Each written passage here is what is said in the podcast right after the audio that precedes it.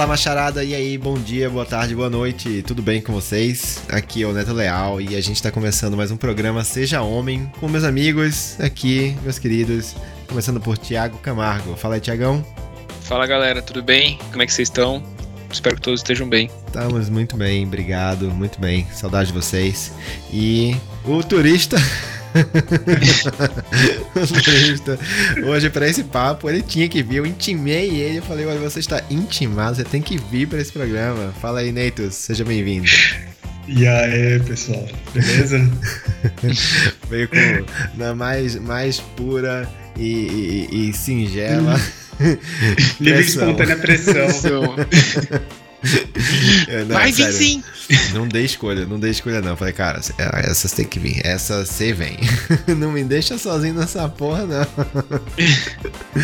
Já deixei sozinho no, no episódio de masturbação, né? Que era só pra ficar tirando. Porra, né? Isso aí é foda, cara. Onda- Porque você me, você, você me deixa. Você, aí você faz me ficar. me fazer mal, cara. Como, assim você me deixou sozinho na masturbação, velho? Olha, Pois pega, é, pega esse trecho cortado.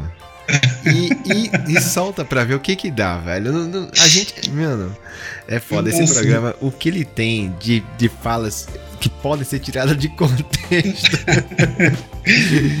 É, Imagina nossa. se a gente fosse todo mundo famoso, assim, né? Aqueles manchetes de blog, assim, né? do Tipo, Neto, é, Renato fala pra Neto, né? Deixou sozinho masturbação. Cara, não, é, pegar isso aí, mas isso aí é bom, isso aí é clickbait, cara, isso é clickbait. A gente pega uma parada dessas, faz uns cortes aí, clickbait vai ser bomba, bomba. Pena que a gente não é tão relevante assim. E aí ninguém quer saber se eu fiquei na mão na masturbação. Literalmente, né? Ai, gente, ó, pelo amor de Deus, pra quem tá ouvindo isso aqui solto, não sabe o que a gente tá falando, a gente tem um episódio que a gente gravou sobre masturbação. Vai lá e ouve. É disso que a gente tá falando, pelo amor de Deus, não entende. Porque, sei lá, às vezes, né, ouvinte novo, às vezes a pessoa, esse é o primeiro programa que a pessoa tá ouvindo, né? Então a gente não, não né? Tem que sabe, né? contextualizar, senão já viu, né? Inclusive passamos de 6 mil plays essa semana, estamos muito felizes. Aí, ó, rumo, daqui a pouco a gente bate os Muito 10 bom. mil. É isso aí. Rumo aos 10 cara, mil, aí. cara. Rumo aos 10 Rumo- mil. Rumo aos 100, rumo aos 100 mil. Bom, galera, então sigam a gente na, na nossa única rede social, que é, é arroba sejahomem.pod. Segue a gente no seu agregador favorito de, de podcast, seja no Spotify, seja no Anchor, seja no Apple. Sei lá, como é que Podcast. chama? Apple Apple Podcast, Podcast. enfim, Apple Podcast. Tem Apple tem tanto Apple TV, Apple Podcast, Apple Watch, é muita coisa, eu não, não eu Mas é só você pensar no nome mais óbvio que você tiver e é esse nome, porque... Boa. Enfim, segue a gente lá, compartilha ele, compartilha o programa com seus amigos, compartilha com a sua família, com o seu chefe do seu trabalho, seus colegas de trabalho, todo mundo. Compartilha aí com todo mundo que todo mundo vamos espalhar a mensagem do Seja Homem. É isso aí, boa. Ainda bem que você pediu pro Thiago, porque se você não ia saber o endereço do- tá puta. de cabeça. Não lembro, cara, eu sou velho. Caralho, então, é- isso nos traz ao tema do programa de hoje. Então, pessoal, hoje, hoje a gente vai, vai abrir o coração aqui sobre. Eu, eu tô ficando velho. E, e eu fiquei fazendo umas reflexões de vida aqui, pensando na minha cabeça aqui, tipo, em que momento que eu tô da minha vida, comparando com o momento que eu é, esperava tá e tal, coisas que acontecem, né? A gente é, vai passando por muita coisa e eu acho que esse processo aí de de amadurecimento, envelhecimento para homens, ah, traz sim algumas coisas bem delicadas, né? E eu queria trazer esse, esse assunto aqui pro, pro podcast, porque de repente eu acho que mais pessoas podem estar passando pela mesma coisa, pensando as mesmas coisas. Eu acho que vai ser bom porque. É, enfim, a gente sofre com muitas pressões durante a vida da gente inteira, desde a, desde a hora que a gente nasce, de tipo, homem não chora, homem- para de chorar, menino, seja homem, né? Vira, né? Homem, homem isso, homem aquilo, homem pode isso, homem pode aquilo, homem não pode aquilo, homem, não, homem tem que ser assim, homem tem que ser assado. E sei lá, a gente vive com um monte de expectativa, a gente vive com um monte de, de, de, sei lá, de pré-definições de como que tem que ser a vida de um homem, em que, que caminho que ele tem que seguir. É, e aí, quando a gente chega numa idade um pouco mais madura, né? Acho que eu já posso dizer isso, que eu estou numa idade um pouco mais madura, eu tô com meus 41. Ainda bem que eu não sou o mais velho aqui da sala, porque o Neitos é mais velho do que eu. E eu sim penso nisso e penso bastante. Isso tem, na verdade, aumentado com, com a frequência com que eu venho pensando nessas coisas. E eu queria trazer essa pauta aqui, falar com meus amigos aqui abertamente e, quem sabe, ajudar algumas pessoas também a, sei lá, refletir um pouco sobre isso, né? Então, então vamos pro papo. Primeira coisa, senhores, eu queria perguntar para vocês aí. É, a gente estava falando um pouquinho aqui offline, fora da gravação, e a gente falou um pouco sobre é, coisas que a gente esperava da, da, vida da gente, né? De quando a gente. É, primeiro, assim, quando a gente era pequeno. Primeiro, eu queria pegar é, aquele, aquele sentimento de.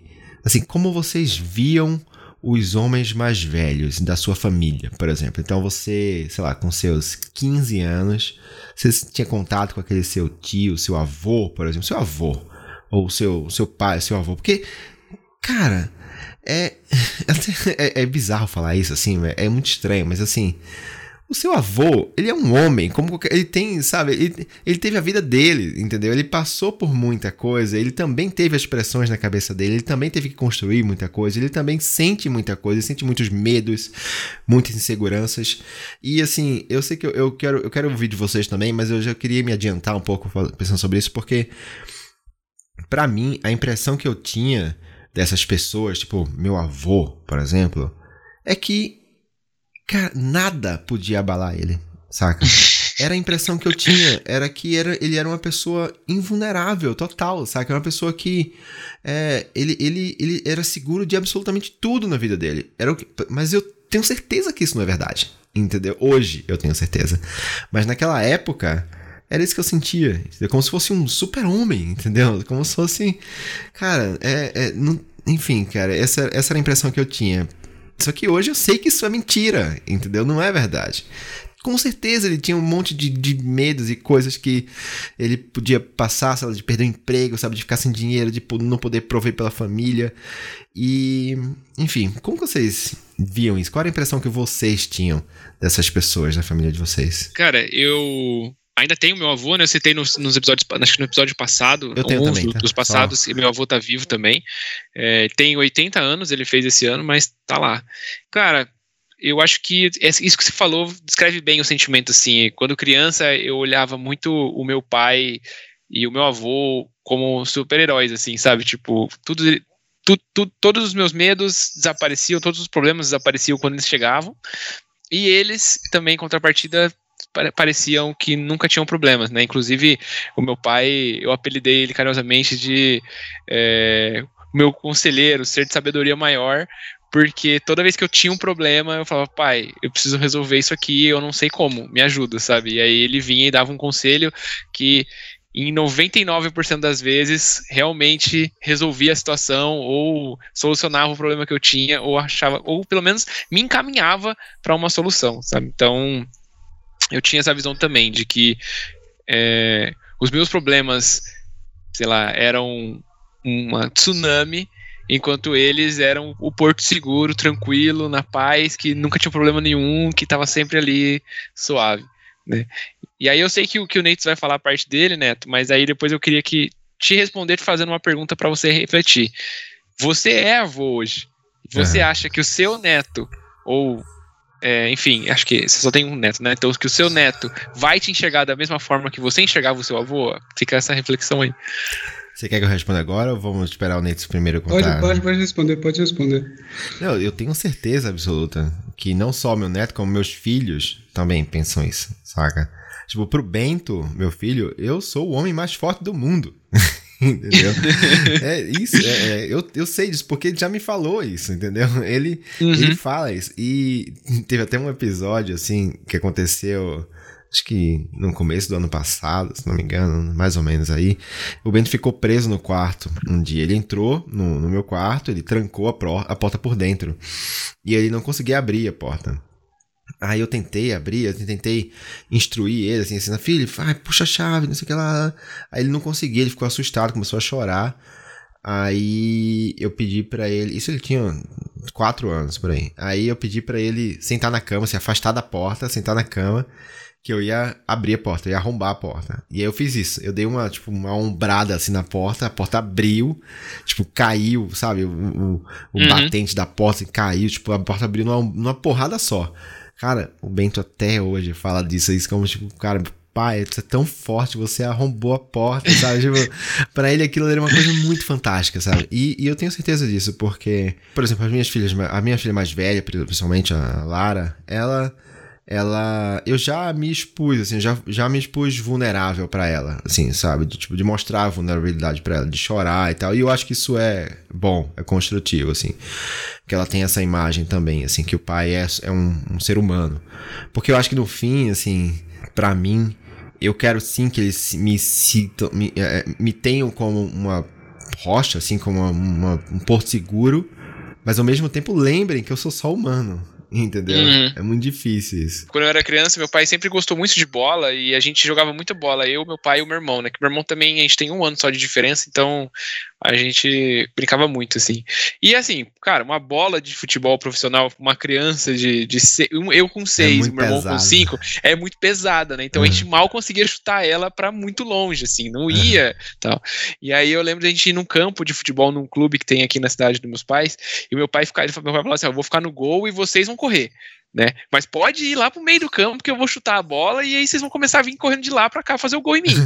e aí ele pegava a bola e dava um chute assim, e cara, para mim que era criança, a bola ia nas nuvens, assim, sabe? De tão alto que subia. E aí a gente falava, caramba, o pai é muito forte, que não sei o que, olha o chute dele. Que sabe? Tipo, legal, tipo, cara. E, e, assim, era muito engraçado. Que daí a gente ficava esperando a bola cair pra gente. Parecia uma eternidade, que a bola subiu até o céu e depois ela, ia, ela depois ela caía, sabe? E, e engraçado, né? Porque, tipo, como você falou, hoje, estando no papel, eu que vou ser pai, né? Ou estando no. Eu já, já atingi a idade que meu pai tinha quando ele fazia isso comigo, entendeu? E eu sei que, tipo assim, eu tenho uma força pra estar uma bola alta, mas, porra, não. É impossível que a bola suba até as nuvens, né? Fisicamente impossível. Uhum. Né? Mas pra criança, na imaginação, era, é, era isso, né, cara? E a criança eu, eu tem, uma, tem uma imaginação. É, é, é, muito lúdico aquilo, né? Eu também tinha a mesma impressão, assim. Do, eu conto a história do meu avô porque eu não morava. Eu não, não, não tive contato com meu pai durante a infância, adolescência e tal. E também, eu tenho uma história também muito parecida, né? Que eu era goleiro, né? E, e aí o meu avô, eu levava, eu ia com meu avô para um campo que tinha perto. A gente alugava uma casa de praia lá. E eu falava, vô, vamos lá para aquele campo lá, vamos jogar. Aí eu fico no gol e você chuta pra mim e tal. Aí eu ficava lá, e só que eu me vestia inteiro de goleiro, colocava luva, sabe? Eu devia ter uns 13 anos por aí, assim. Uhum. Aí meu avô ia, e aí meu avô dava um chutão, assim, cara, muito forte, sabe? E eu, nossa, que profissional, o cara é tipo Roberto Carlos, sabe, cara? Tipo, é muito. Roberto Carlos, o, o antigo, tá, pessoal? Não é o cantor, não. É o jogador o de futebol lateral, isso. E, e era essa é a impressão que eu tenho, que o cara era, era um chute de foguete, assim, era, era muito, muito engraçado. Mas fala aí, Nate, fala aí, conta aí tua história. Qual era, como, qual, qual era o sentimento que você tinha lá com, com o pessoal? Cara, eu, eu, vivo falando isso pro Neto, que eu não sirvo muito de base, né? No começo, sim, né? E, e, e que eu achava que meu avô, né? Meu pai eram seres, né? Tipo, super saiyajin, assim, né? Seres é. iluminados e tal.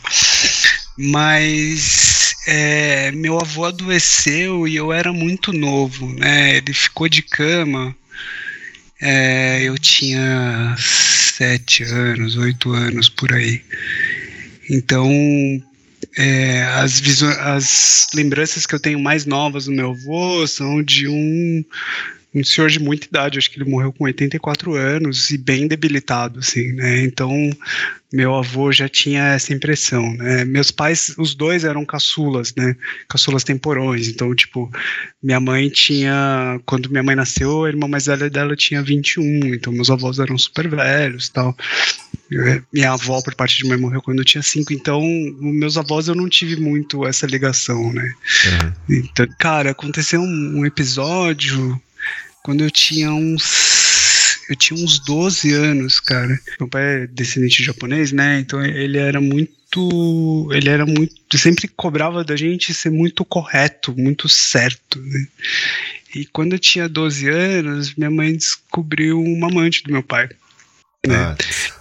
E, cara, foi uma época muito bizarra, né? Porque você tinha aquela visão de, principalmente meu pai, que era sempre uma aquela coisa muito correta, toda. aquela construção muito, né, sólida disso, e ele tinha, sei lá, ele errou, né? Do tipo, tinha que ser uma coisa mais, né? Tipo, no, independente ele era humano do também, né, cara? Ele era humano. É, ele era humano, né? Ele, ele errou e, tipo, ele não, não foi sincero com minha mãe e tal, e traiu minha mãe. E, e aí foi causando essa desconstrução desde muito cedo, né? Então, por um lado, essa visão que a gente tem de, de superioridade do pai se quebrou muito cedo. Por outra, cara, eu construí, eu e eu saí de casa muito cedo para fazer faculdade. Eu, fui, eu, eu, morava em São Paulo, fui fazer faculdade em Bauru, no interior.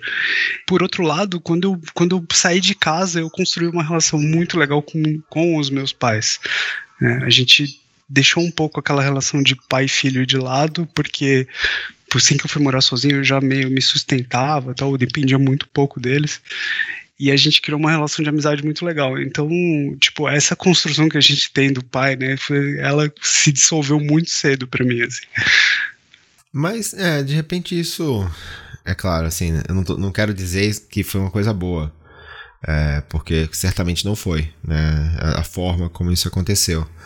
Mas é, você ter essa noção da, da própria fragilidade dele como homem, né? Eu acho que, sei lá, é, é, de certa forma é, é construtivo, saca? De você entender que todo mundo erra, sabe? Todo mundo tem defeitos, assim. Sei lá, eu acho que, até porque você colocar uma pessoa e qualquer pessoa que seja, seja seu pai, sua mãe, seu marido, sua esposa, seu filho ou qualquer pessoa numa situação onde você ache que aquela pessoa é não tem defeito nenhum, é um super homem, uma super mulher, então uma super pessoa, é ruim, porque, primeiro, ela não é, né? Segundo, em algum momento você vai se decepcionar né? E terceiro, coloca uma pressão naquela pessoa, né? Pra, pra, ela, pra ela ser, né? Então, eu, eu não acho que seja construtivo para ninguém, sabe?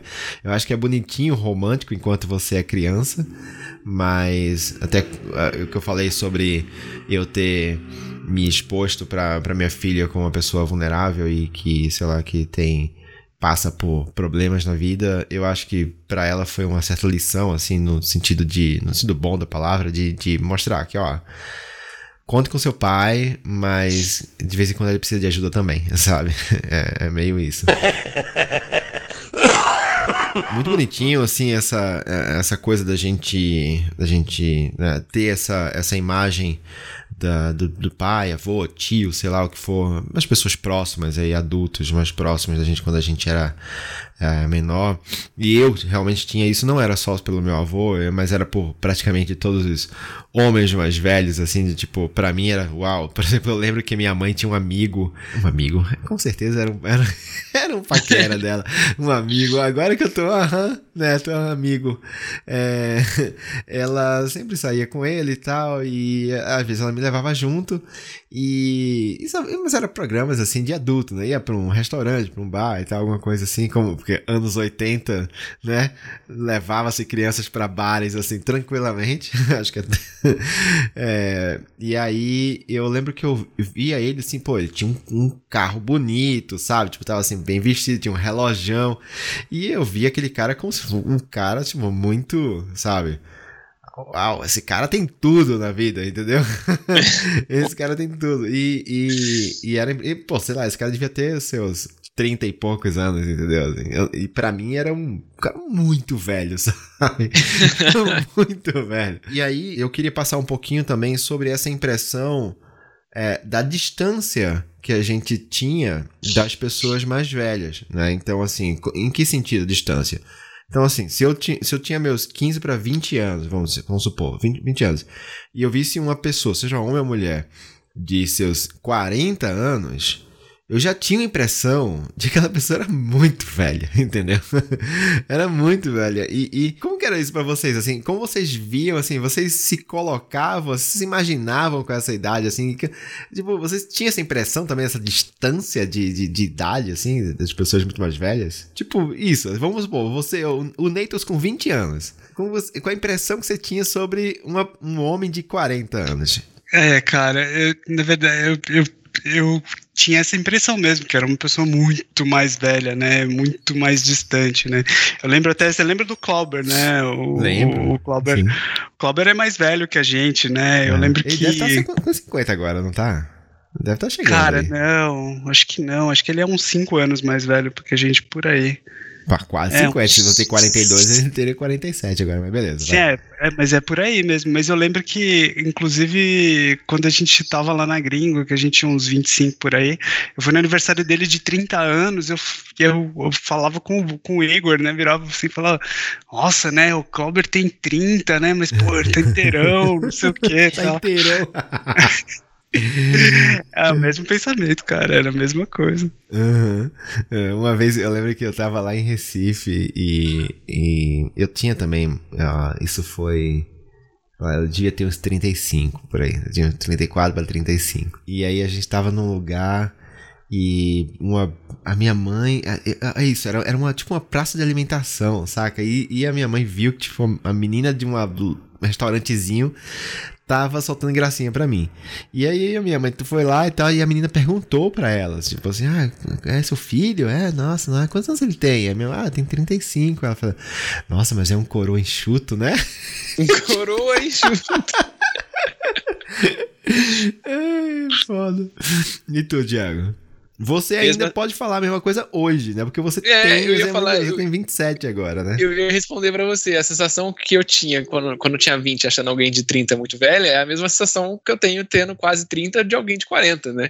Uhum. Mas é, é, interessante isso, porque como eu tava falando para vocês em off, eu sempre me imaginei no futuro, sempre projetei algo no pro futuro, mas apesar de, em questão de tempo, não parecer tanto, tipo assim, 5 anos, 10 anos, dentro de uma vida que nem a gente já falou que é, é pouco, na minha cabeça parecia muito longe, sabe? Tipo assim, eu tava com 25, por exemplo, eu vou ter um filho agora. Com 25 eu imaginava que com 30 eu ia ter um filho, porque eu esperava que com 30 eu ia ser, tipo, uma pessoa muito mais madura, muito mais bem, bem resolvida, com muito mais recursos e tal. E aí foi onde, tipo, quando, quando eu fiquei sabendo da, da gravidez da Bela, isso, no, no, primeiro momento, me assustou pra caramba, assim. Eu falei, cara, será que eu tô pronto para isso? Será que não. Aí depois eu fiz as contas e falei, mas peraí, se eu tava planejando com 30, eu tô com 27, falta 3, mas não vai dar tanta diferença assim, sabe? Tipo, não vai, não vai mudar muita coisa não. se eu esperar ter 30 anos, né? Não mesmo. Então, eu tinha, eu tinha, na minha cabeça, o tempo era muito maior do que de fato ele era correndo na sequência, assim. É, não, e, e, essa, isso é outra coisa que a gente tem quando a gente é mais jovem, que é achar que realmente a gente tem todo o tempo do mundo pela frente, sabe? Que, e que tipo... quando a gente atingir determinada idade, a gente vai ser algo a mais que a gente não é hoje, né? Então tem aquele lance de, eu falei, quero ter 18 anos, porque com 18 anos, pá, eu vou ser o Picas, eu vou ter carta, eu vou ser o pegador, eu vou estar na faculdade. Não, é cara, tipo, nada, nada, não muda exatamente nada. Muda, Neitas. Você tá com 42 agora, Nils. Fala aí. O que, que muda? Você acha o pica? Você acha que você, você, você é o, o foda agora? Cara, eu, eu, eu, a gente tem que falar um pouco dos benefícios de você ser mais velho, né, cara? Vai. Então, acho que dos benefícios de ser mais velho, eu acho que, tipo, é, você fica. Você começa a ter menos medo das coisas, né, cara? Hum, você fica. Sério? Eu achava que tinha mais medo. Depois eu Não. falo sobre isso a gente fica com menos medo das coisas, então você, você tem menos vergonha, você tem. Você se expõe muito mais. Então, tipo, coisas que no começo você ficava. Você tinha é, medo de se expor, medo de falar, receio de falar as coisas. Acho que muito por conta de bagagem, muito porque você tem que tomar cuidado para não virar o velho sem noção que fica falando merda toda hora. Mas você acaba esse medo vai embora. Você se sente uma pessoa muito mais segura para fazer as coisas, para falar, para se posicionar em determinados assuntos, porque sei lá porque acho que você ficou velho, né, cara? Então, acho que por um lado é isso, mas por, por um lado você tem bagagem e conhecimento para você conseguir fazer as coisas de uma forma correta, por assim dizer, ou né, se posicionar melhor quando você vai dar uma opinião, ou você vai falar alguma coisa, seja profissional, seja pessoal. Então, é, isso é uma vantagem muito grande, né? Quando é a, a, gente entra na faculdade, a gente fala de que bicho é burro, né? Uhum. Então, é bicho é burro porque, tipo, não tem experiência, né? Faz as coisas, né? Mas a gente acaba ganhando bastante experiência e essa, essa experiência funciona muito bem, cara. Funciona uhum. muito bem. É a vantagem de já ter cometido muita merda na vida. E já ter cometido é. muita gafe na vida, sabe? E a perda da inocência também, né, cara? É, tem, tem, muito disso, né, cara? Perda da inocência. Que, enfim, acho que algumas vezes é, a inocência é um negócio legal, porque te, vê, te faz ver algumas coisas com os olhos um pouco mais românticos, mas no fim das contas, quando você é um pouco mais prático, você perde menos tempo com coisas. Então. É, então mas, mas eu acho que passa mais credibilidade exemplo, também. Mas eu acho que passa mais credibilidade também. Pensa só, tipo, você tá numa. Principalmente no âmbito profissional. É, você tá numa, numa reunião onde alguma decisão precisa ser tomada. E aí, sei lá, alguém de 20 anos fala alguma coisa e alguém de 40 fala alguma coisa. Eu acho que a de 40 tem sempre mais peso para tomar de decisão. Inclusive, eu até falei com um amigo meu que se formou em medicina com 26 anos. E aí eu falei para ele assim, cara, qual que é a de ser, de ser médico jovem, assim? Tem algum. A galera tipo, confia em você, ou eles, eles esperam, ele falou assim, cara, toda vez que entra uma senhorinhas lá, ela sempre acha que vai ser um outro senhor que vai atender. Aí quando sou eu, uhum. a galera não dá muita credibilidade, não, tá ligado? Tipo, que me vem lá no jalequinho e fala assim: você é o quê? Você é o estagiário, você é o, o enfermeiro, sabe? Então, eu acho que tem esse benefício também, né? De dar credibilidade. Você ganha mais credibilidade. Verdade, é verdade. tem uma coisa que.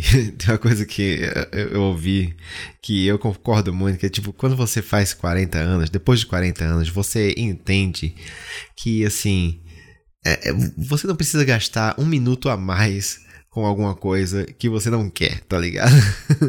é, meio, é meio que isso. Então a gente, por exemplo, quando a gente é jovem, só para dar um exemplo sobre isso que o Neitos falou, do tipo, perde, perde o medo, perde alguns medos, ou perde a vergonha de algumas coisas. E quando a gente é mais jovem, a gente tem umas vergonhas tão imbecis, mas tão, tão, tão imbecis, cara. Que, que, cara, que, que a gente.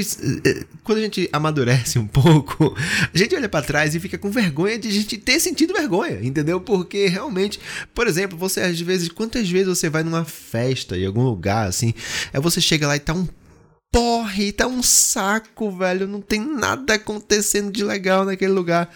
E você fica pensando, não, mas eu não posso ir embora agora porque, né? Eu acabei de chegar, então o que vai que pegar vão mal pensar? Vai pegar mal.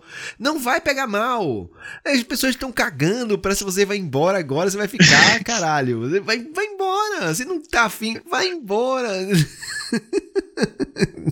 vai para casa, vai ver novela, que seja, entendeu? É ou não é, Neitas? É verdade. No fim das e você contas... também é, é, é, um misto daquele, né? Você literalmente tá cagando porque as outras pessoas estão pensando, né? Uhum, e outra que, tipo, você cai em si e fala, cara, eu não tô afim de ficar aqui, o que, que eu tô fazendo aqui? Eu vou embora, tá ligado? Não, e você, você percebe embora. que você não é tão importante assim, tá ligado? É isso, entendeu? É, isso, é uma coisa, isso é uma coisa muito, muito muito séria, sabe? Pra você adquirir com a maturidade. É você entender que você não é tão importante assim, sabe? Que você não é a última bolacha do pacote, entendeu? Eu tinha comentado um pouquinho antes de vocês falarem que eu achava que sentia mais medo pela questão de quando, quando a gente é adolescente, a gente não tem muitas responsabilidades.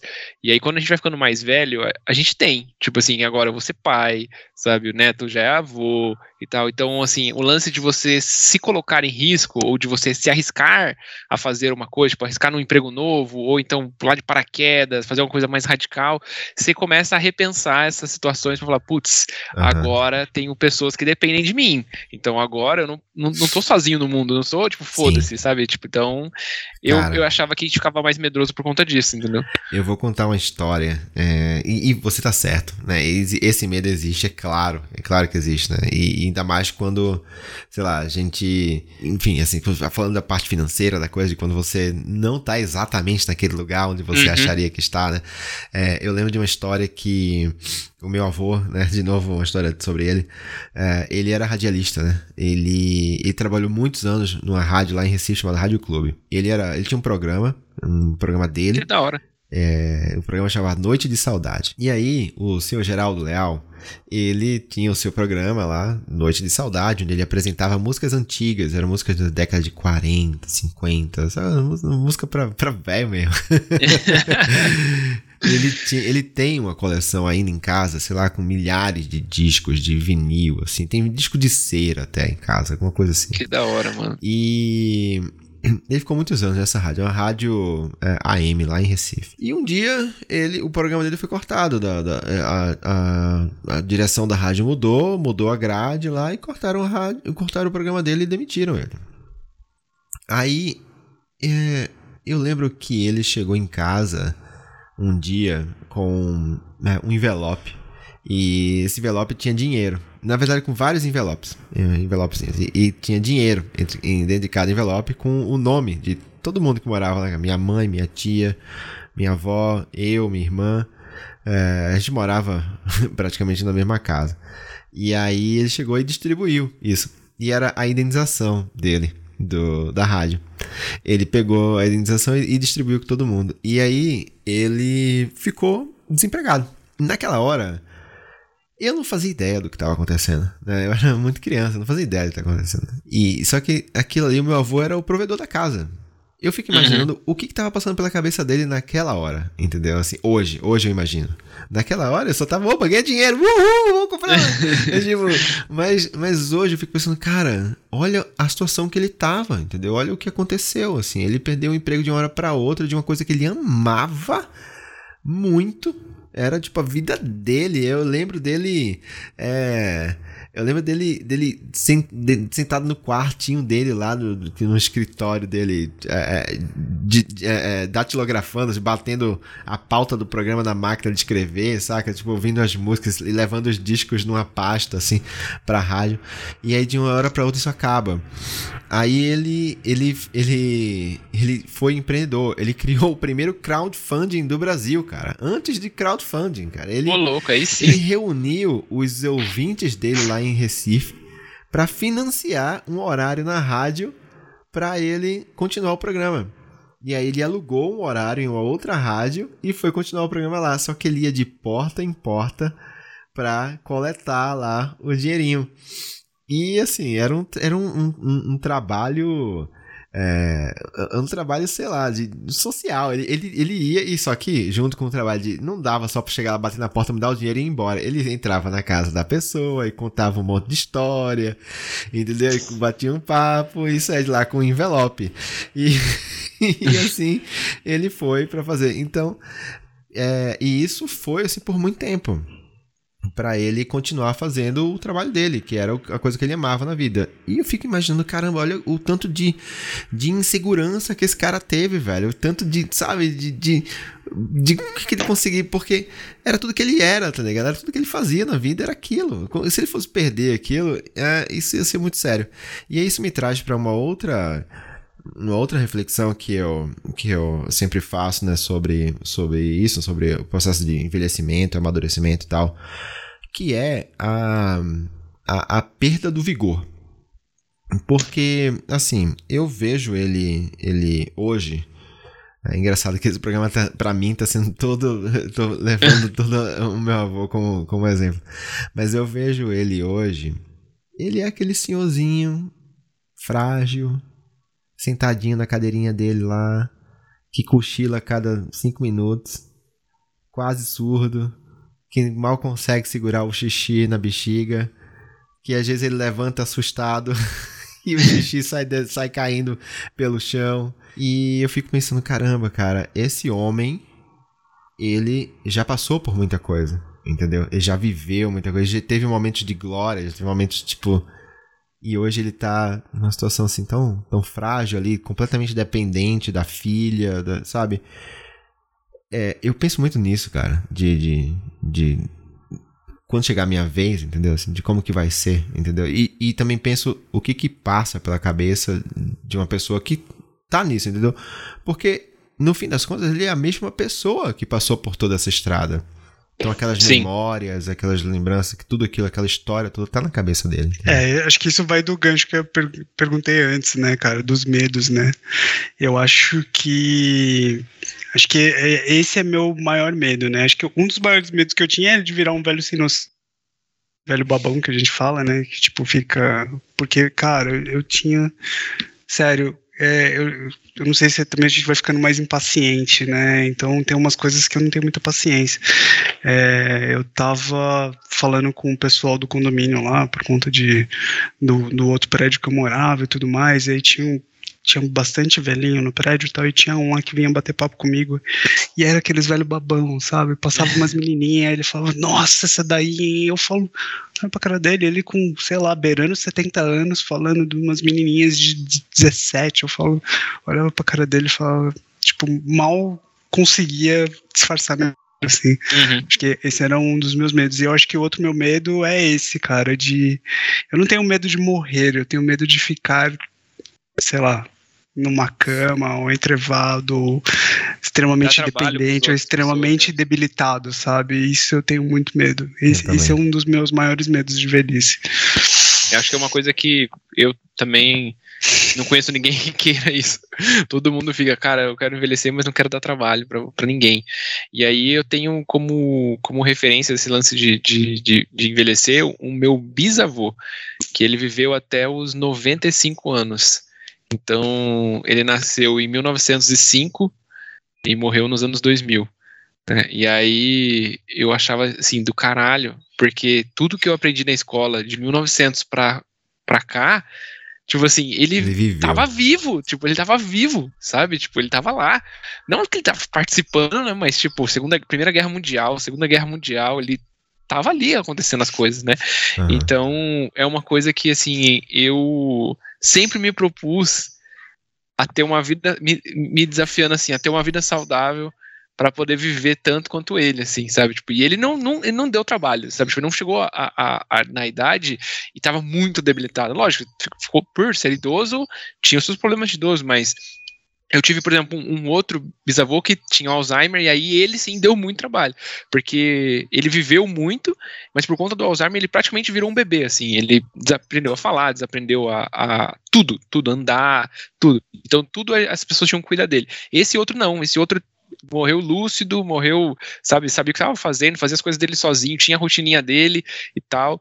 E então eu falei, cara, tipo, se eu pudesse chegar aos 95 anos igual esse cara chegou, para mim sempre foi uma referência, assim. E aí eu sempre brinco com as pessoas, tipo assim, a eu tive uma namorada que falava assim: "Não, eu não quero dar trabalho para ninguém quando eu for velho, então eu quero morrer com 50 anos". Aí eu falava para ela assim: "Bom, eu vou eu vou morrer com 95, eu tenho 45 a mais que você, que eu, você não vai esperar que eu vou ficar 45 anos. É, você não vai esperar que eu vou ficar 45 anos sozinho, né?". Uhum. E aí ela assim: "Não, que pelo amor de Deus, então viva você mais aí, porque eu vou, vou, vou, vou, prolongar. Então, eu sempre achei do caralho isso, cara. Viver Hoje muito em dia, assim. 50 anos é muito jovem. Né? É muito Porra, jovem. Muito jovem, muito jovem. É muito jovem. Eu, eu, antes eu vi uma pessoa de 50 anos como uma pessoa realmente muito velha, assim. Até levando como, como referência, assim, por exemplo, a minha mãe. É, não que eu ache hoje ela muito velha, mas antes, porque para mim mudou muito essa referência. Mas quando eu tinha meus 20 e ela tinha 40, eu achava ela muito velha, entendeu? É, até porque eu nunca, nunca, nunca em minha vida vi a minha mãe tendo qualquer tipo de atitude saudável na vida é, é, é foda, mas, cara, eu, eu, eu penso muito nisso também, Nate. Eu tenho o mesmo medo que você, né? De, de ficar aí, sei lá, dando, não é dando trabalho, mas é é não é, é, me sentir totalmente dependente, porque cara, eu hoje eu sou muito ativo, saca? Eu sou muito ativo, eu tô o tempo inteiro fazendo alguma coisa, entendeu? Eu tô aqui gravando podcast, tô editando, tô trabalhando, tô indo, sei lá, pro treino, eu tô indo pegar meus filhos, tô indo brincar, eu tô sempre... eu estou sempre fazendo alguma coisa. E cara, eu fico imaginando eu, hum, sabe, em algum momento da minha vida, seja muito mais velho agora ou não, mas, sabe, não, não não é nem só não podendo. É porque chega uma hora que você não tem nem mais é, liberdade de escolha, sabe? Porque não te deixam fazer. Porque não, você não pode ir, porque senão você vai cair. E, sabe, essas coisas, tipo. É, eu, eu, eu tenho muito. Eu, eu não quero isso, entendeu? E isso me faz realmente é, ter medo. Beleza. Quando você falou do, dos medos, Thiago, eu concordo, beleza. Eu, eu, meu medo é esse. Perder ia... a, a, minha. É, como, como que eu posso falar assim? O meu livre-arbítrio entendeu? Perder o livre-arbítrio. tipo, fazer o que eu quero, na hora que eu quero. Mas eu queria trazer um ponto, já que a gente está falando aqui sobre dependência, sobre vigor e tal, é, que, assim, eu, eu não posso nem, me, nem chegar perto de me considerar uma pessoa velha, né? Porque eu tenho 27 anos, como eu falei aqui, mas dado que o Neito já falou pra gente que, que, ele, que ele correu bastante durante a, a, a gravidez da, da esposa dele. Eu não sei se ele ainda corre hoje. Neto, eu sei que você também já foi um puta atleta corredor. Já foi. É, eu já pratiquei algum tipo de esporte já dá para já não dá para sentir que o corpo já não é mais a mesma coisa, que eu já não, já não corre mais muito. tanto quanto você corria antes, Lógico. você já não tem mais tanto fôlego quanto você tinha antes. E às vezes a gente até dá uma desculpa de tipo, ah, é porque eu tô paradão. Ah, é porque que eu falo, eu falo meu pai, por exemplo, meu pai jogou muita bola, muita bola, muita bola. E aí até assim, uns 50 anos dele, ele falava assim: Ah, é que eu tô com o joelho fudido. É que eu tô com o joelho fudido. Se eu tivesse com o joelho, não tivesse com o joelho fudido, eu tava correndo. Mas a gente sabe que não, tá ligado? Tipo, a gente sabe que não, não tem como, sabe? E aí uhum. você pegar, tipo assim, e, e aí eu posso falar por mim mesmo, quando eu era mais, mais moleque, tinha vigor para tantas outras coisas, tipo, natação, é, fazer capoeira, virava piruleta, dava, sabe, virava cambalhota. Pergunta se hoje você consegue fazer alguma coisa dessa, mano. Ah, não, é cara, cala a boca, porque você tem 27, cara, você não pode falar isso ainda. Você, mas você não recupera dá, mas isso já, já não assim. dá mais, entendeu? Não, já não você dá recupera mais. muito rápido. É outra coisa, né? É outra coisa, Thiago. Não, você não tá entendendo, Thiago. Não tá entendendo, não tá entendendo. Não tá entendendo. o Neitos, é uma vez, uns anos atrás, uns bons anos atrás, eu cheguei pro Neitos e falei, vamos correr no Ibira domingo? Vamos. Então chegou lá e a gente foi do, do Ibira pro Vila Lobos e voltamos. Deu 18 quilômetros. Caramba. Vamos fazer isso amanhã, Neitz? Cara, bom, de carro dá pra ir, né? É, é, a gente tá num, tá num momento meio peculiar, né, cara? Porque eu. É pandemia, então. É, por conta da pandemia e tudo mais. Então, é, eu até tentei continuar treinando na pandemia e tudo mais, mas não, com, com todas as demandas e com tudo que aconteceu, eu não consegui. Mas eu, eu sempre fui um cara que fez muito esporte, eu sempre fui um cara muito ativo. Então, é, o Neto sabe, né? Sempre estava correndo, sempre estava é, treinando, fazendo musculação e tudo e tudo mais. E, cara, e mesmo assim, quando eu fiz 40 anos, cara, parece que foi assim, parece que foi uma porrada, assim, sabe? Tipo, de uma semana para outra, acordar com 40 anos é, e não sentir dor é uma coisa meio assim, não existe. É uma dor nas costas, uma dor na perna. Eu até, até brinco, né? Quando eu fui vacinado, eu fui vac... todo mundo fala que eu, eu tomei AstraZeneca, né? Todo mundo pergunta, ah, e aí você teve reação? Eu falei, nossa, cara, eu fiquei com uma dor nas costas, uma dor nas pernas, assim, um cansaço. Aí eu pensei bem e falei, nossa, eu me sinto assim todo dia, então não foi da vacina, né? E aí, todo mundo falava isso, mas falei, né? Parece que dá uma. Quando você faz 40, parece que você toma um tapão, assim, ser atropelado por um Cara, caminhão. É, eu não sei se foi a coincidência de ter feito 40, porque eu fiz 40 ano passado, né? Na pandemia e tal. E sim, esse momento que a gente tá vivendo agora é muito complicado. É, mas até 2019, pelo menos, eu tava bem. Eu, fisicamente, assim, eu tava bem. Eu, eu tava, porra, teve, eu pensei uma fase, no, principalmente no final de 2019 tava treinando pra caramba, sabe? Tinha é, conseguido emagrecer bem, tava com um corpo bacana, tava me orgulhando, sabe, de mim. Mas hoje eu, eu, eu, eu, posso dizer que eu tive um prejuízo físico muito, muito, muito grande da, da pandemia, né? Tanto de ganho de peso, quanto de perda de músculo, quanto, sabe, perda de, de resistência, de cardio e tudo mais. Embora eu não tenha tido Covid, eu não tive. Mas eu sinto isso e eu sinto. É, é eu, eu tenho. É, cara, sei lá, é muito difícil, porque eu, eu conheço muito meu corpo e eu. Eu sei que se eu quiser hoje resgatar aquela forma física, eu vou ter muito mais dificuldade, entendeu? Muito mais dificuldade. Porque eu lembro que quando eu tinha meus 25 anos, que eu acordei gordo um dia, porque foi de uma hora para outra. eu acordei gordo e olhei e falei, oi, essa barriga não tava aqui. Eu realmente eu tava com 100 quilos. Eu pensei, eu vou começar a correr. E em dois meses eu estava fino, entendeu? Eu estava fino. sem fazer quase nada de esforço. E hoje, cara, não é assim mesmo, entendeu? É, não é mesmo. É muito difícil.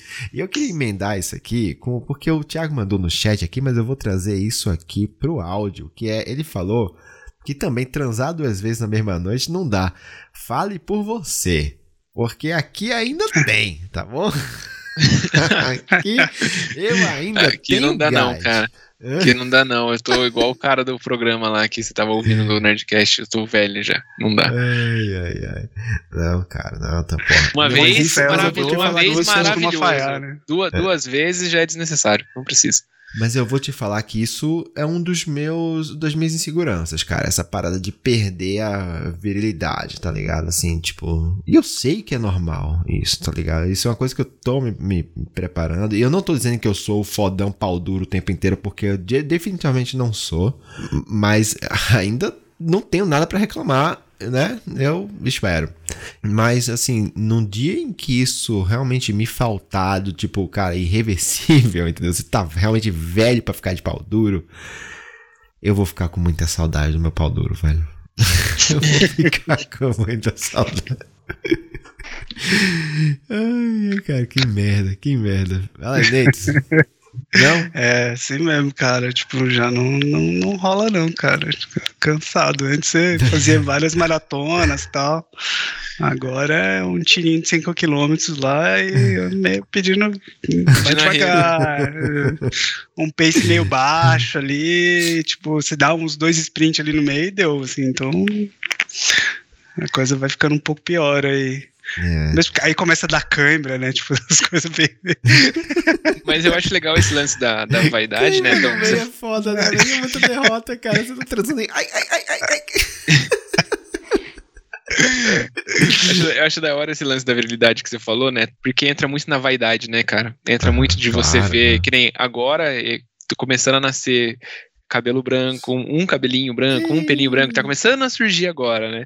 E aí, é, uma marquinha e tal, eu sei que ainda tô muito novo, que nem vocês falaram pra falar sobre isso, mas é, é o, é o início de um processo de você Aham. entender que você está envelhecendo, né? Tipo São assim, que sinais, você cara. Seu corpo que, que é- te falando. que, é as que o tempo está passando e Aham. que é, os anos estão chegando.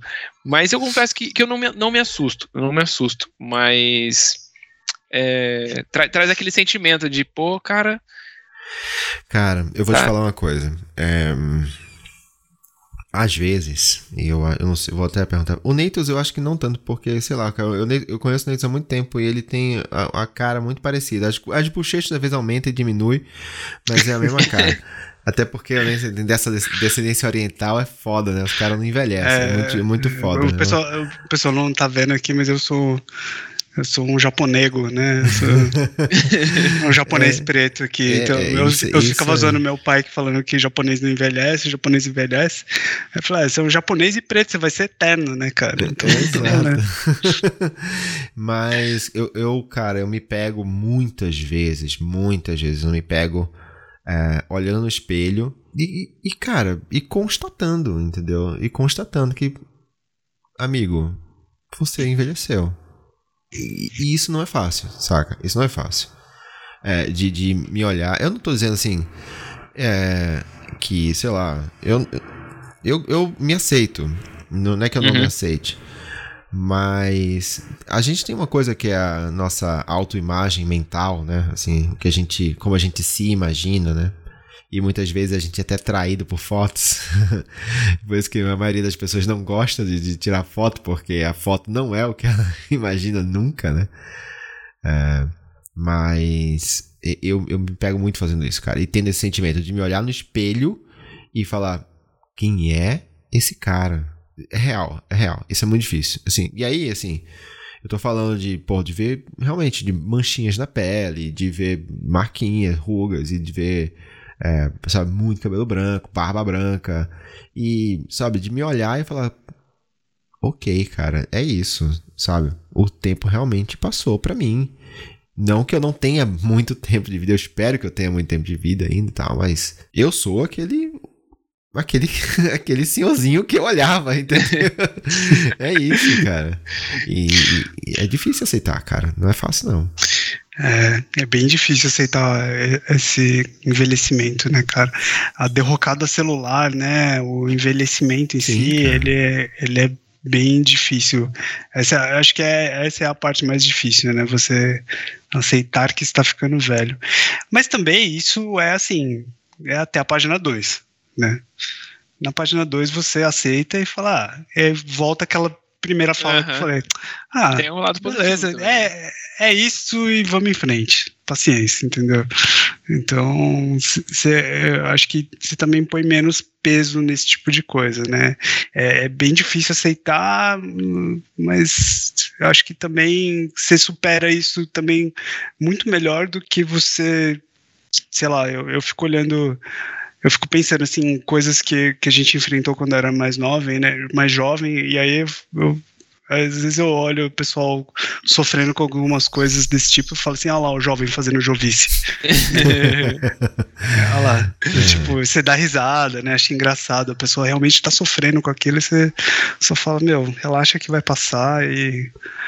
Acho que é, a gente também é, é realmente muito pesado aceitar que você está envelhecendo, mas também a gente acaba passando por isso também com mais facilidade por conta que você tem experiência que é inevitável, né? Vai fazer o quê? É, é isso. Aceita. É o famoso aceita que dói menos, mas não quer dizer que não doa, tá ligado? Que dói, cara. Sabe uma coisa que você me lembrou falando disso, Nate? Quando surgem, não sei se ainda para vocês surge isso, né? Mas para mim surge bastante que é aqueles convites para tipo de rolê que quando você era jovem, com certeza você daria, tipo assim, que é aquele perrengaço, sabe? Tipo assim, não, vamos dormir, vamos de carro pra praia, a gente dorme no carro e não sei o quê. E Prova aí você que fala você assim, ainda é jovem, meu amigo, Thiago, é que você recebe esses convites. A gente, é, a gente então, não recebe mas, mais. Mas, aí eu, mas eu já recuso, eu já recuso e falo assim, cara, sair da minha casa, da minha cama, pra ir dormir no carro com mosquito. Ah, não, véio, deixa quieto, pode vocês, vão na frente, eu tô de boa. E agora eu posso dar desculpa porque eu sou pai também. Eu posso falar, ah, agora eu sou pai, não dá, não dá, tô muito velho. mas aqui, na boa, você recebe isso aí se considera jovem, porque eu não recebo mais esse desculpa. ah, outra coisa, cara, assim, que é, que é, é algo também que a gente precisa é, se preparar muito psicologicamente até assim para passagem de fase, né? Porque é isso, né, cara? A vida, a vida tem muitas fases, né? A gente, a gente começa ali criança e tal, e, a gente faz um certas um conjunto de amizades ali com pessoas que às vezes a gente vai, vão acompanhar a gente pela vida toda. E, e, você vai encontrando fases diferentes. Então, você tem a fase da escola, aí tá todo mundo na escola, aí depois você tem a fase da, da faculdade, tá todo mundo na faculdade, daqui a pouco tá todo mundo casando, daqui a pouco tá todo mundo tendo filho, aí daqui a pouco tem os aniversários, saca? Aí daqui a pouco tem. Algumas pessoas separando, outras ficando doentes. É, divórcios, né? E, cara Ai, eu vou falar uma coisa meio pesada aqui. Não sei se cabe para essa pauta aqui, mas enfim. Tem hora que você tem que se preparar para mortes, sabe? E isso, isso é foda também, cara. É que você vai chegar uma hora que você vai perder amigos, cara. Entendeu? Isso. Sim. Isso é uma coisa que eu eu tenho é, eu tento lidar hoje, pensar nisso como uma coisa inevitável e natural, assim, a morte é uma passagem, assim, é, é, é uma coisa que todo mundo vai, vai ter que enfrentar. Mas é difícil, sabe? É difícil pensar nisso, assim. Aí enfrentar, tipo, morte de familiares, entendeu? Se passar por. Porque é isso, a gente começou esse programa falando sobre é, o quanto a gente é, pensar, é, é, é admira as pessoas com quem a gente convive, tipo pai, mãe, né? É, avô e tal. E vai chegar uma hora que você vai perder essas pessoas, saca?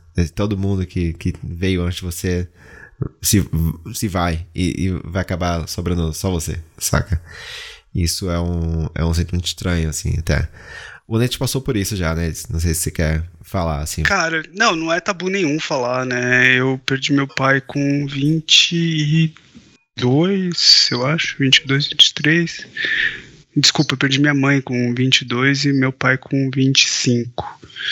É, então, assim, é, isso sem querer aconteceu meio cedo, assim, né? Eu, um, por, por, por ser mais velho, eu já tenho muito mais mortes no meu currículo do que eu gostaria, né? E, e, também pelos meus pais serem caçulas temporões, então minha família toda é muito velha, então eu já realmente passei por muitas mortes, assim. É... Puta, eu, eu digo assim, não é, é, realmente muito difícil, cara, muito difícil. Não, e não fica mais fácil com o passar dos tempos, né? Depois que você começa a perder as pessoas, principalmente pessoas que são muito importantes, não fica mais fácil, né? Mas você, você aprende a lidar muito melhor com aquilo. Mas dói do mesmo tanto, assim, cara. É, mas acho que a gente tem que tem que aprender a, a, lidar com essas perdas também, de aceitar o que não é o que é impossível, né, de se mudar e abraçar as coisas que são possíveis, sabe? Porque realmente perder alguém, perder alguém querido é muito difícil e estar e você nunca vai estar plenamente preparado para isso, uhum. né? E é uma das coisas de que se envelhecer é difícil porque as pessoas ao redor de você vão envelhecer também, elas provavelmente vão embora. É isso, isso é foda. Isso é foda. É, mas.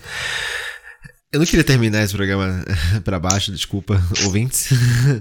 é, trazer isso aqui, mas enfim, isso é importante. Assim, gente, isso é um, é um assunto que muita gente evita de falar, de conversar e lidar com isso, mas eu acho que uh, a gente precisa saber lidar com isso, a gente precisa entender que isso faz parte da vida, inclusive, né? Assim, é importante.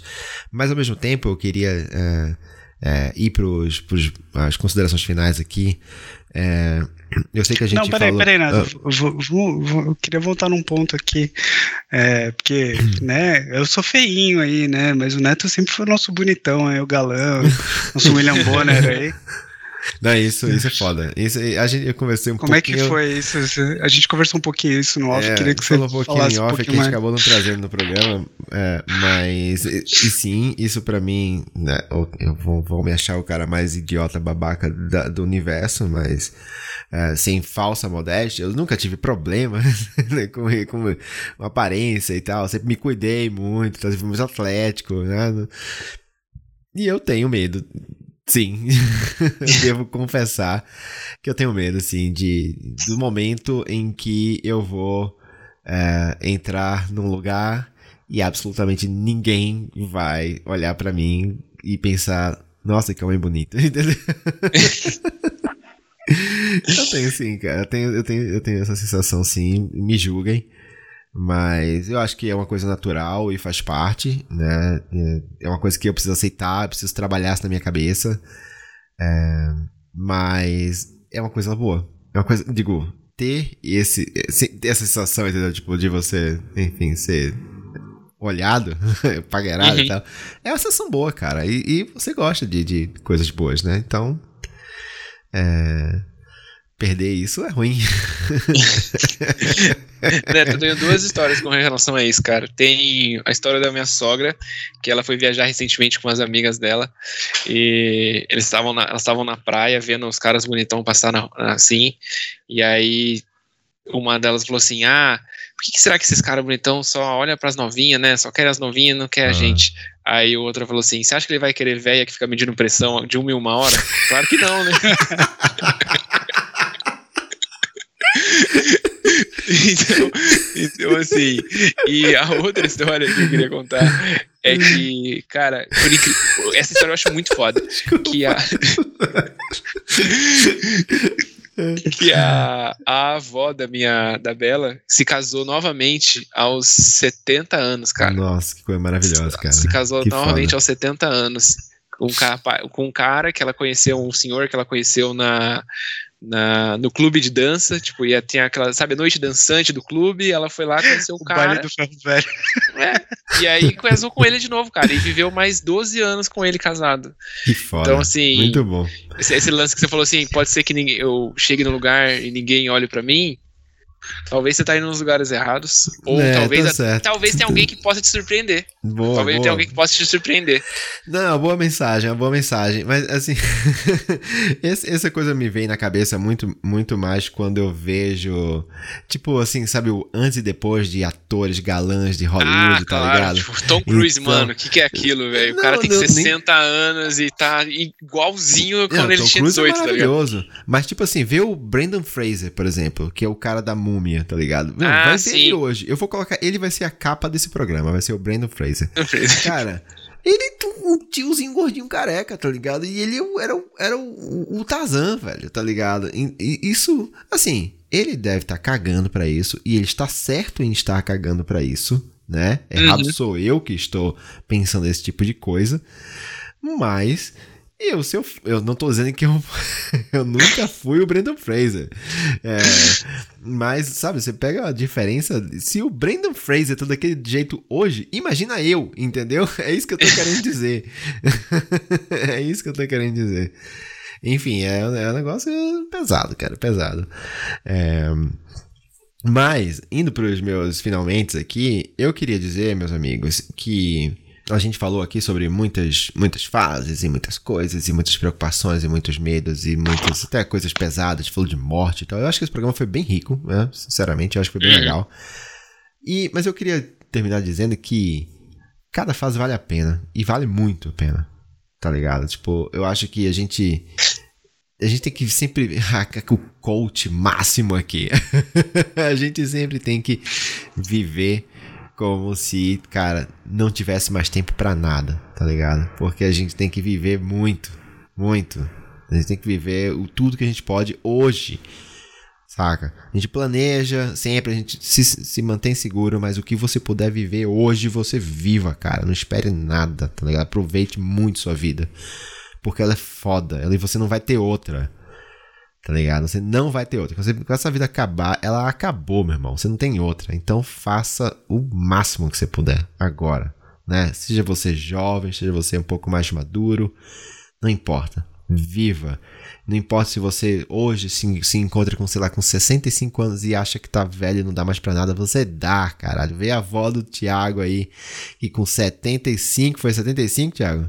Não, não foi a minha Cê- avó, foi a avó não. da minha, da minha esposa. Beleza, a avó da sua 72. esposa, isso. A avó, a avó- 72. mas é sua avó também. A avó dela é sua avó também. Você chama ela de vó, não chama ela de vó? Não, não, Não? não, não, ela já Pô. faleceu. Ah, então ok. Você chamar.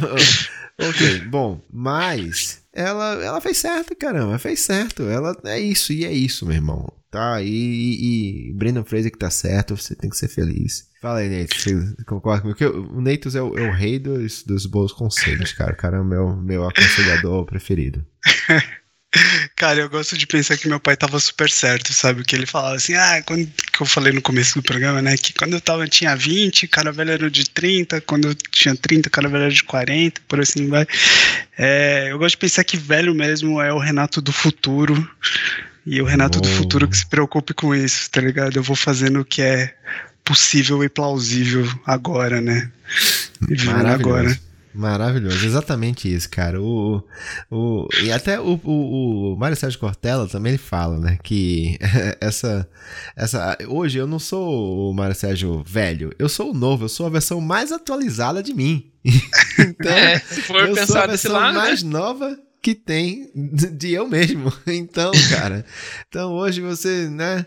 E, e outra, cara, ele também. é, ele- eu gosto muito dos pensamentos dele. Assim, ele tem um livro que fala Não Nascemos Prontos, que fala que a gente vai amadurecendo, a gente vai melhorando, né? Conforme a gente vai vivendo. E é isso, cara. Hoje eu tô com 40 e olho, me olho no espelho e penso quem é esse cara velho que tá olhando pra mim nos olhos.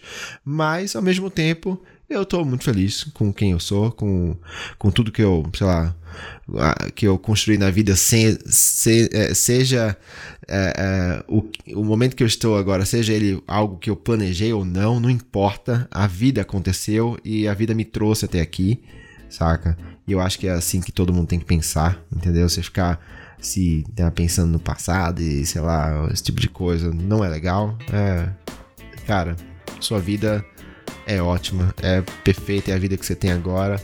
E se você acha que você merece mais, vai atrás, corra atrás, faça hoje, não espere nada. É isso. É ou não é, Tiagão? Fala aí. Isso aí, mano. É isso aí. Acho que por mais que a gente fale, é uma coisa que é natural, vai acontecer com todo mundo, não tem como escapar, né? Então, que é o que a gente tá falando, tente fazer da melhor maneira possível. Acho que é a, é a mensagem. É isso, é isso. Vamos ser felizes e transar mais de uma vez na noite. Quem conseguir, né? Quem conseguir. Quem conseguir. Quem conseguir. Meta de vida, resolução de ano novo. Ano que vem vou transar duas vezes por noite. Eu duvido, cara. Você vai ser pai agora, duvido. No que vem, se você transar no que Ixi, vem, eu eu te. É, Já é um recorde já. É muito bom, meus amigos. Obrigado pelo papo, foi muito bom. Adorei. Tamo junto, gente. Valeu Cara, demais. você precisa vir mais. Venha mais. E agora você Virei, tá. agora as coisas estão mais calmas aí, vamos. Eu vou aparecer mais vezes aí pra falar um pouquinho mais com vocês. Muito bom. Então é isso. Ouvintes, muito obrigado. Você que chegou até aqui agora, que tá ouvindo a gente. Ah. Ai. Velho. É... muito obrigado pela sua audiência. Volte Pegou sempre. friagem. Pegou friagem. Põe blusa, Neto. Põe um gorro. Como é que é a, a, a vó- a vovó Juju lá? Não sei. Do. Do. Putz, eu sei o nome Irmão do desenho. Jorel. Irmão do Jorel. Sensacional, cara. Nossa, Esse desenho é muito bom, né? não sei, nunca vi. Deixa eu mandar uns pra você ver. Manda aí, Sensacional. manda aí. Mano, aquele do, do Microwave Warriors é muito bom. Nossa, é Nossa. muito bom, cara. Porra, é manda aí, eu nunca vi isso aí, porra. Manda aí, por favor. É isso. Valeu, galera. Abração, Valeu, gente. beijão. Até Até mais. Falou. Falou. Até mais. Falou.